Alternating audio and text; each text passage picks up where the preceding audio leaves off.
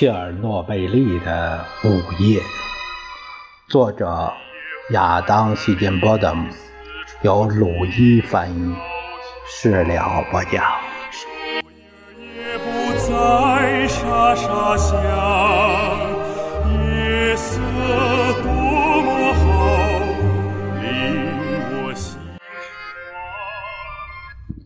五月底。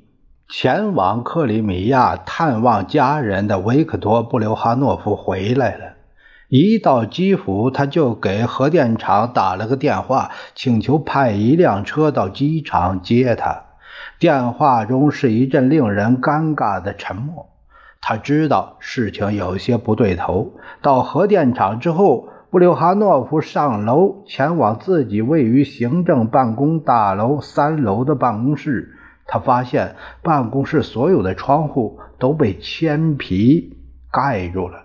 另外一个人坐在他的办公桌后边。对于这位身陷重围的厂长，这是他即将遭遇的众多公开羞辱中的第一个。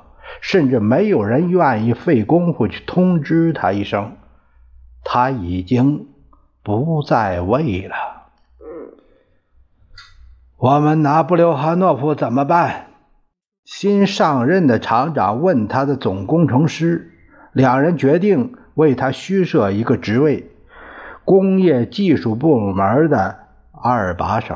这是一个非业务部门的闲差，让他可以在等待宿命降临时有点事儿可忙。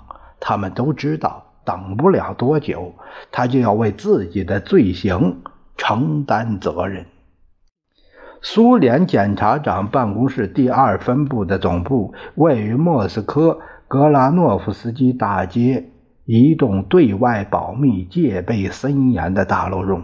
审讯正在这里面继续进行。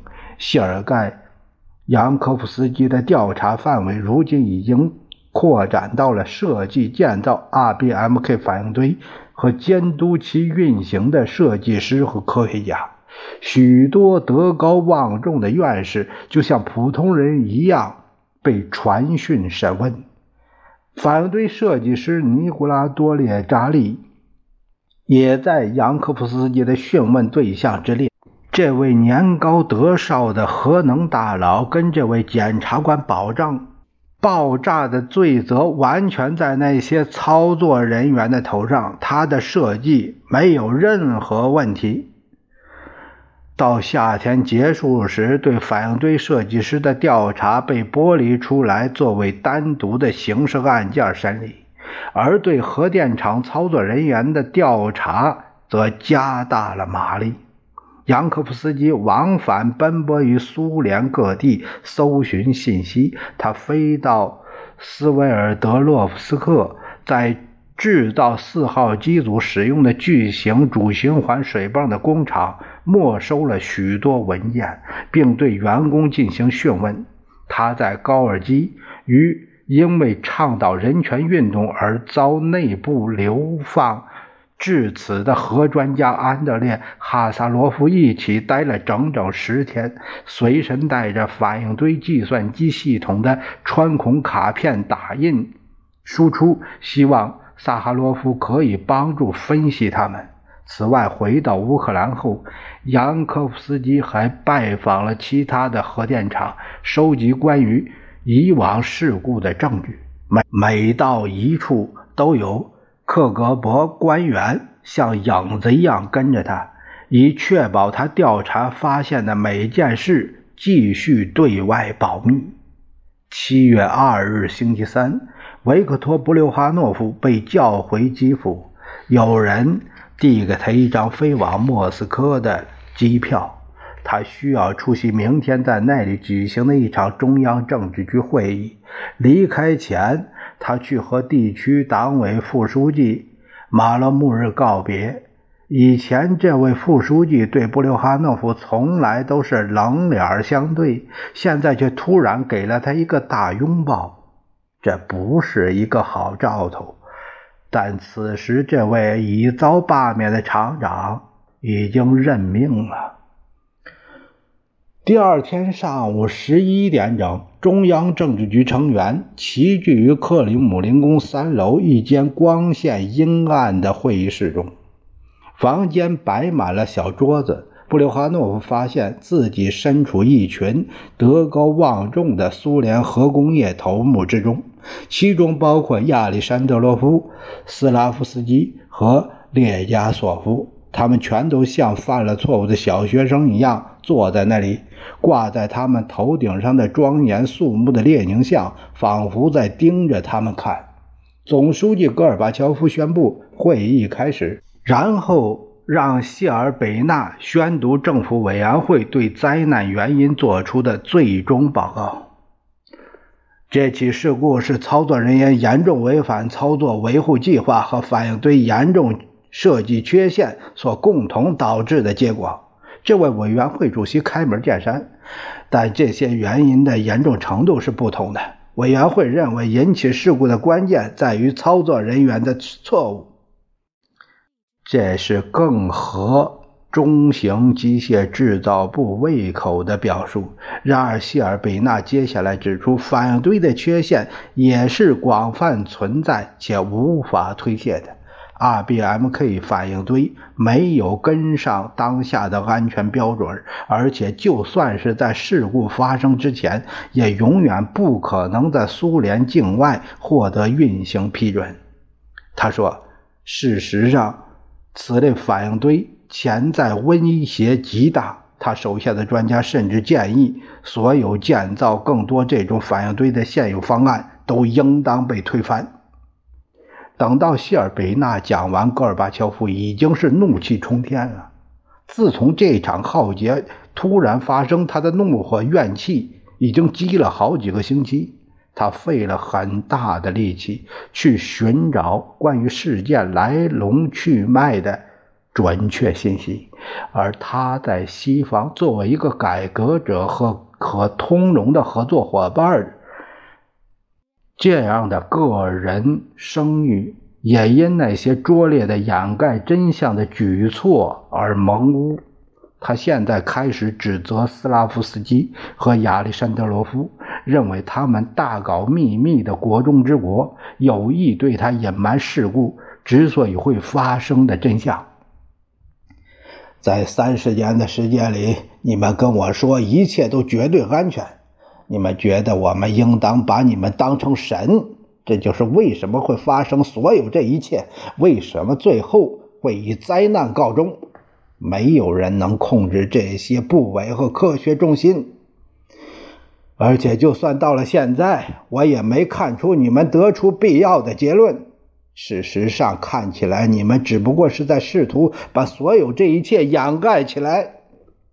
会议在激烈的争执中持续了几个小时，很快就过了午餐时间。戈尔巴乔夫问布留哈诺夫：“他是否知道三里岛事故和切尔诺贝利核电站的事故历史？”这位厂长对总书记表现出来的谦和有礼十分惊讶。斯拉夫斯基继续指责着操作人员，而戈尔巴乔夫的强硬派副手。利加乔夫则紧紧抱着苏联的国家骄傲这块船板不放。我们向整个世界表明了我们能够应付这一切，谁都不许小题大做。能源部的代表承认，他们事前已经知道反应堆存在问题，但亚历山德罗夫和斯拉夫斯基依然坚持不停地扩张核能项目。在某个时刻，梅什科夫不明智地坚持认为，如果严格遵照规章制度操作的话，反应堆依然绝对安全。你真是吓到我了，戈尔巴乔夫愤怒地说。随后，瓦列里列加乔夫承认，科学家令苏联人民失望了，这是我们的错。确确认无疑，我们应当对反应堆保持警惕。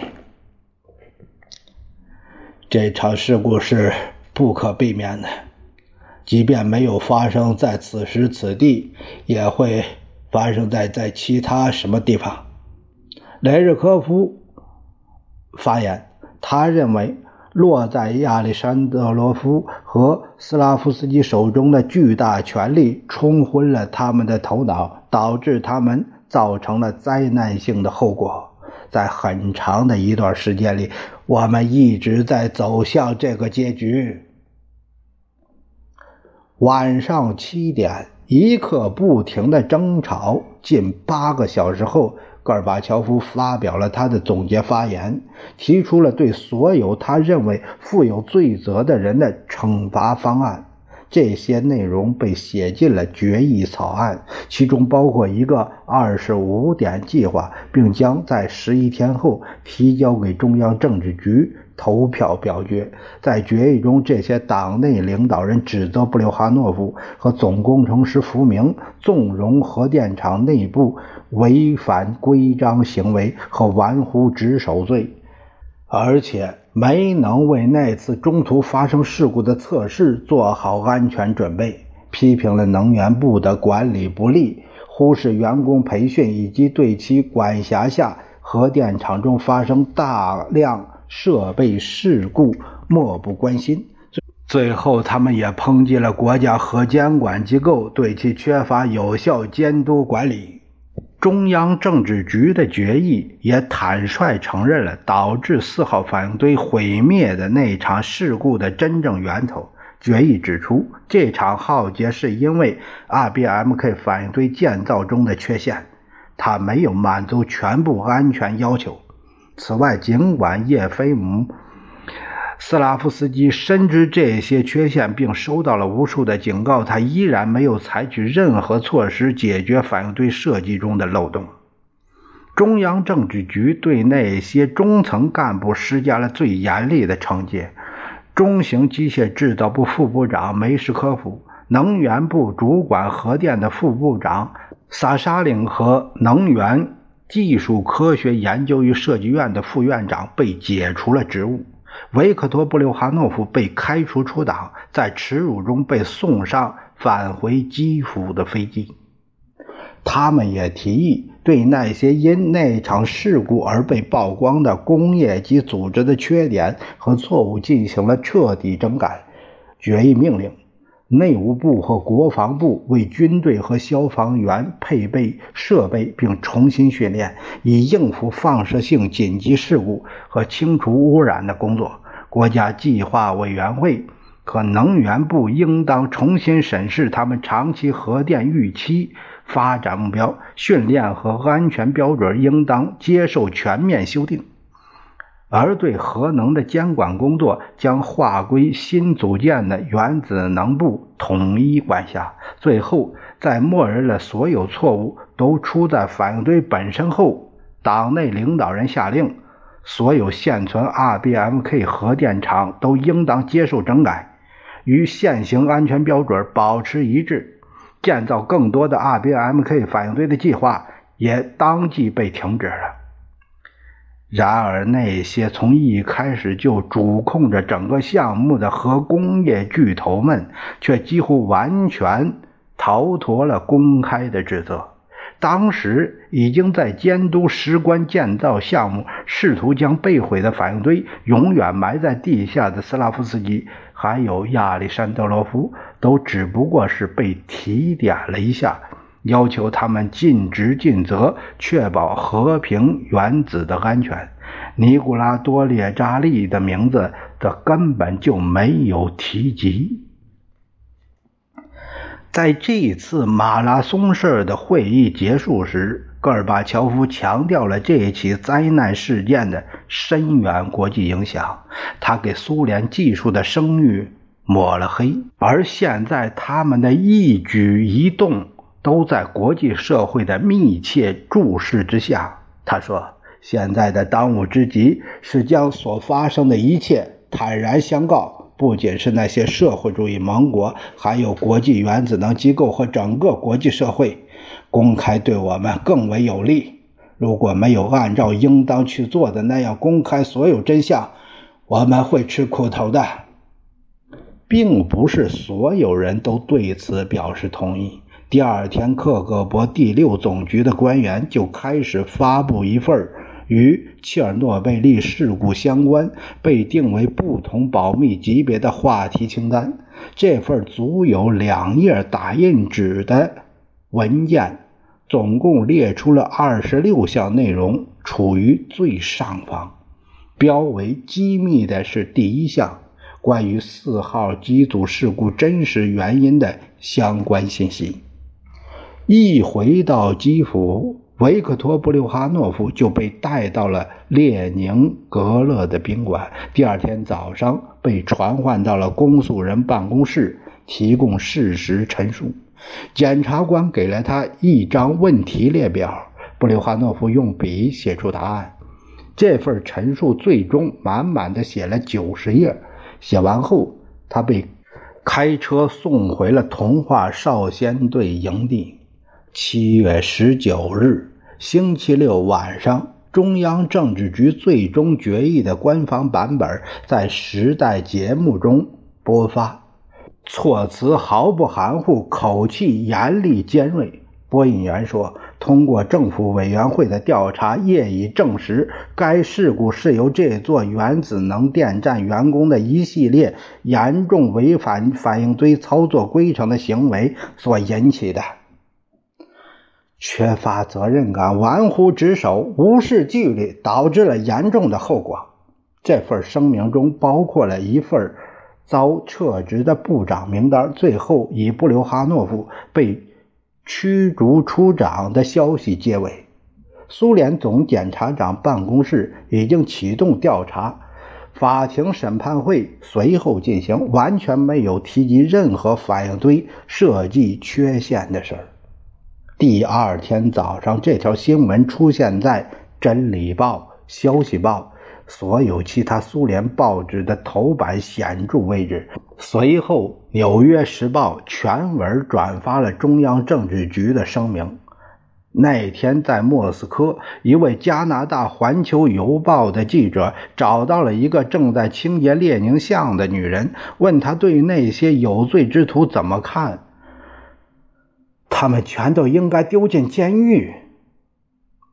在塔什干，布留哈诺夫的年迈老母与他的三个弟弟妹妹中的一个住在了一起。消息公布之时，他正在家中看电视，得知大儿子颜面扫地的下场，他颤颤巍巍地走出公寓，来到大街上，随后心脏病发作。当场死亡。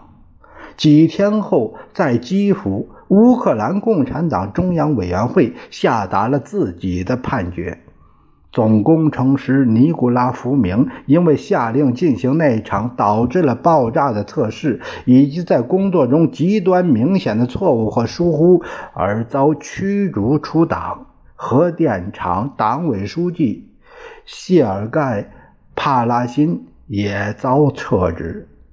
八月的第二周，前往乌兹别克斯坦参加母亲葬礼的维克托·布留哈诺夫已经返回。他和几百名其他的核电厂员工及清理员一道，被分配到了十一艘停泊在风景如画的第聂伯河湾道旁的航船中，离切尔诺贝利核电站。约四十公里。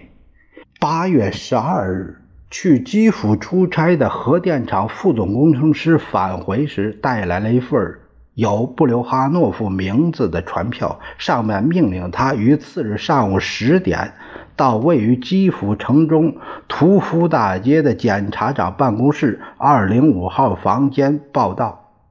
在那里，经过三个多小时的审讯以及一个小时的午餐休息，布留哈诺夫被正式起诉和逮捕。依照的是乌克兰刑法典第二百二十条第二款，在易爆炸工厂及设施违反安全管理条例的罪名。两名身着便衣的人带着他从后门走出，随后他被开车送到了一个克格勃。拘留所一直在那里待到第二年。两个星期后，八月二十五日，一身灰色西装、扎着条纹领带的瓦列里·列加索夫走上了在维也纳国际原子能机构总部召开的一场特别技术会议开幕式的主席台。他的脸肿着厚厚的眼镜片，后面神情憔悴。会场气氛紧张肃穆，装饰着木墙板的会议大厅座无虚席。来自六十二个不同国家的六百位核专家，以及列席的两百多位新闻记者，专门为寻找这场震惊世界的事故的真相而来。列加索夫身上的担子无比沉重，这不仅关乎苏联科学的集体荣誉，也关乎全球核工业的未来。这场灾难表明，人们无法信赖苏联的技术人员建造或操作自己的反应堆，而且这项技术本身也似乎带有与生俱来的危险性。即便在西方，核电站也应当被关停或逐渐取代。列加索夫那个夏天的大部分时间都花在了汇编准备提交的材料上。为他提供协助的是一个由二十三位专家组成的小组，其中半数来自库尔恰托夫研究所，也包括反应堆设计师、苏联环境气象部门的负责人，以及作为辐射医学清除污染专家的安格林娜。古斯科娃医生和弗拉基米尔·皮卡洛夫将军。然而，不管搞不搞开放性那一套，苏联的国家喉舌并不比从前更情愿披露有关技术诸多失败的真相。当这份报告的一个草案最终呈交到中央委员会那里时，能源部的负责人被自己读到的内容吓呆了。他将其转给了克格勃，附了一张纸条。这份报告含有抹黑苏联科学声誉的内容。我们认为有必要让他的执笔者接受党的训诫，并被法院定罪惩罚。尽管他有关惩罚的提议听起来有些过于严厉，但这位能源部大员的恐惧。并非没有缘由，向整个世界披露这场灾难的真正根源——反应堆的自身设计、苏联核项目中存在的系统性、长期的失误，以及神神秘秘、凡事抵赖的文化。监督这个项目具体实施的高级科学家们的傲慢自大，这简直令人不可想象。如果这份报告承认了 RBMK 反应堆的设计缺陷，事故责任将可以一直追溯到总设计师和科学院院长。在一个科学取代宗教、成为民众信仰的社会中，这些核科学家大佬是最神圣的偶像，苏联的国之柱石。而允许他们被拉下神坛，会损害作为苏联国家基础的整个系统的尊严和颜面。他们不可以被发现有罪。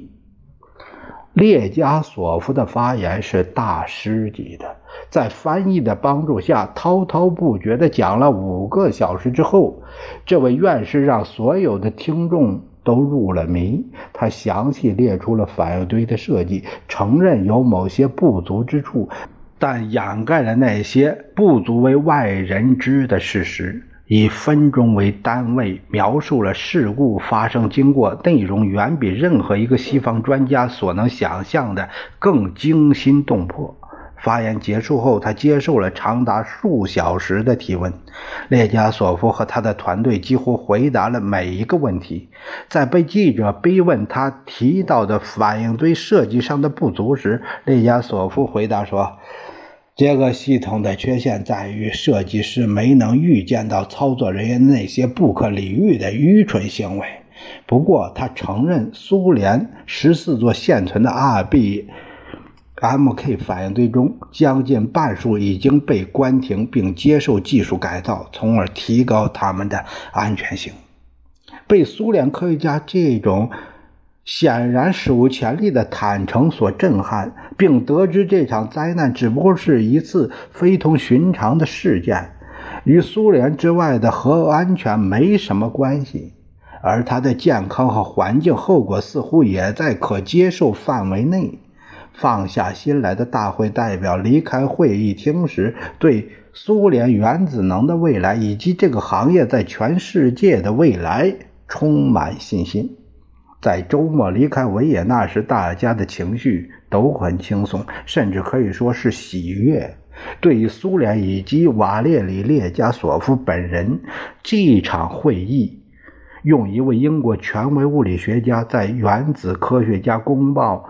在那上面的评论来形容，简直就是一次公关胜利。一回到莫斯科，列加索夫便直接去了库尔恰托夫研究所，爬楼梯跑上三楼。胜利了，胜利了！他向一个朋友喊道。然而，许多问题仍萦绕不去。大会进行到一半，在。不向媒体开放的为期三天的会议茶歇时间，麻省理工学院的物理学家理查德·威尔逊拉住了苏联代表团的两位成员，向他们提出了一个困惑已久的问题。在威尔逊拿到的那份美国能源部。匆忙翻译成英文、满是各种表格数据的报告中，有些地方的简单运算好像都出了错。标示苏联特定地区放射性坠尘的数字加在一起，与图表最后部分给出的总数对不上。两位苏联代表不得不承认，这些数字可能并不准确。几年后，威尔逊才得知。按照列加索夫的指示，关于白俄罗斯和俄罗斯污染情况的六页数据被从报告中删去了。他在总理雷日科夫的直接命令下，亲手篡改了这份报告。我在维也纳没有撒谎。两个月后，在苏联科学院做的一场报告中，列加索夫对他的同事说：“但我。”也没有讲出所有真相。